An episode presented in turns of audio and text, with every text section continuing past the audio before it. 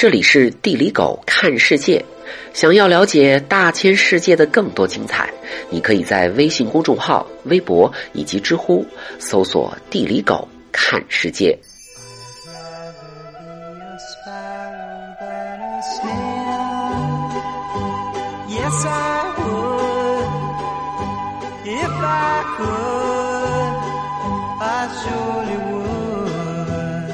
狗在秘鲁街头误入一个小院子，人们穿着民族服装，唱唱跳跳，好像在举行神秘的宗教仪式。穿花裙子的大妈们看到有观众，跳得更带劲儿了，还给我搬来小板凳儿。就这样，狗只好带着尴尬、不失礼貌的微笑，看完了一整场秘鲁广场舞。秘鲁。是一个南美洲西部国家，面积和中国西藏差不多。整个南美西部被世界最长山脉安第斯山脉南北贯穿。安第斯山脉是两大板块碰撞抬升的，因此秘鲁也是个火山地震高发的国家。很多城市都是地震摧毁重建的。高度在四千米以上的火山就有三十三座。安第斯山脉就贯穿秘鲁南北，把秘鲁分成西部海岸、中部山区和东部林区三部分。东部林区占了国土百分之六十，几乎没什么人，是亚马逊河的一个重要源头。从秘鲁探索亚马逊比巴西便宜一半，听说还可以吃食人鱼 barbecue，真没想到秘鲁人在食材上这么用心。中部是一片辽阔的褶皱山地，平均高度四千三百米，占国土面积的百分之三十点五。海拔四千八百米以上，有大小湖泊一万两千两百零一个。最大迪迪卡卡湖是世界海拔最高的淡水湖。公元前两千年前后，安第斯山脉就出现了很多小国家，也是秘鲁古代文明的发祥地。人们已经开始广泛种植玉米，秘鲁古文明也叫玉米棒子文明。秘鲁人餐餐有玉米，还有一种玉米酒叫奇恰，古人用来庆祝战争胜利、预测凶吉。传统冷饮是一种叫紫奇恰的紫色玉米汁儿，嗯，挺好喝的。十二世纪起，大概是中国宋朝，在安第斯山谷一带逐步崛起一个印第安人小部落。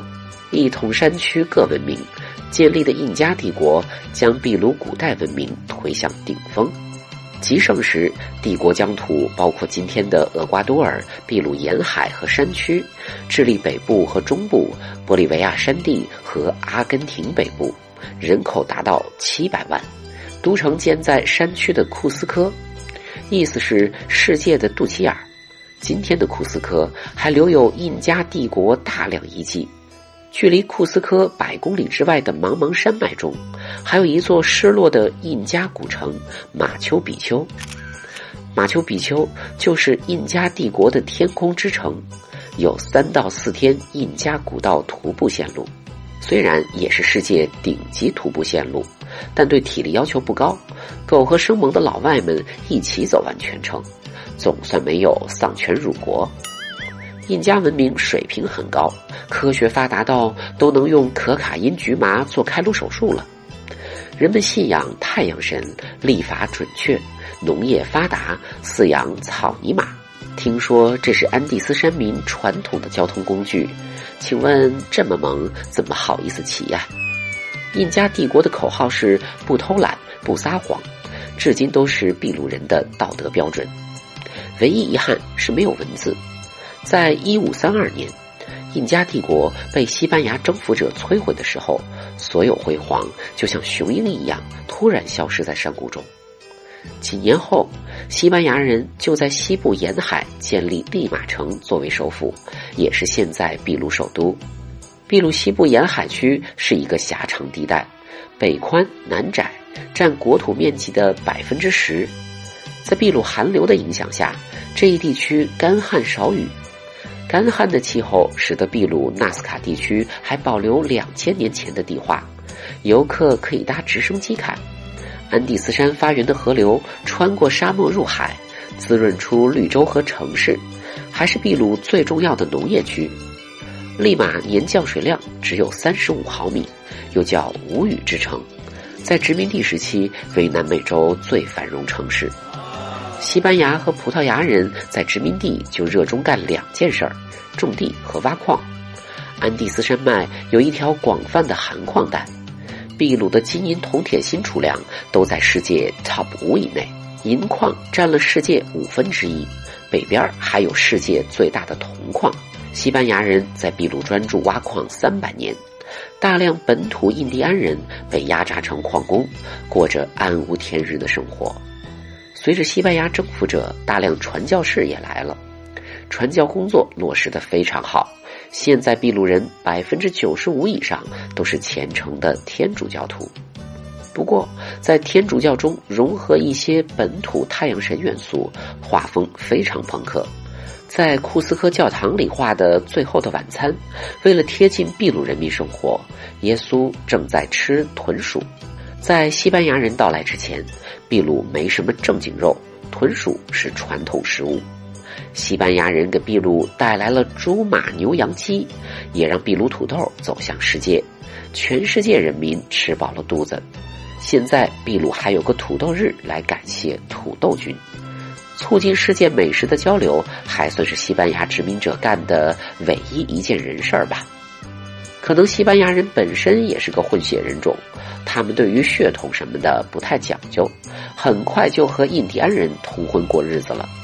现在，秘鲁人口中印欧混血人种，也就是梅斯蒂索人，占百分之三十六。越来越多的土著民族和印欧混血人难以忍受西班牙的压迫，起义不断。最终，一八二六年一月二十三号，西班牙最后一支军队投降，秘鲁独立。本来，秘鲁国歌中还有一段痛骂西班牙的歌词，后来删了，可能觉得大家还要见面。这样有点尴尬。独立之后，秘鲁迎来一次短暂的鸟屎运。秘鲁寒流是一股冷水洋流，上升搅动有利于浮游生物生长繁殖。秘鲁海岸也成为世界最大的渔场之一，鱼类的聚集吸引海鸟聚集，海鸟多到粪便在岛屿上堆积成山。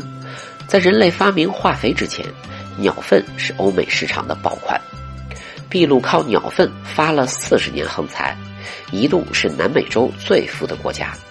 然而，随着鸟粪枯竭，等待秘鲁人民的又是两个世纪的政局动荡。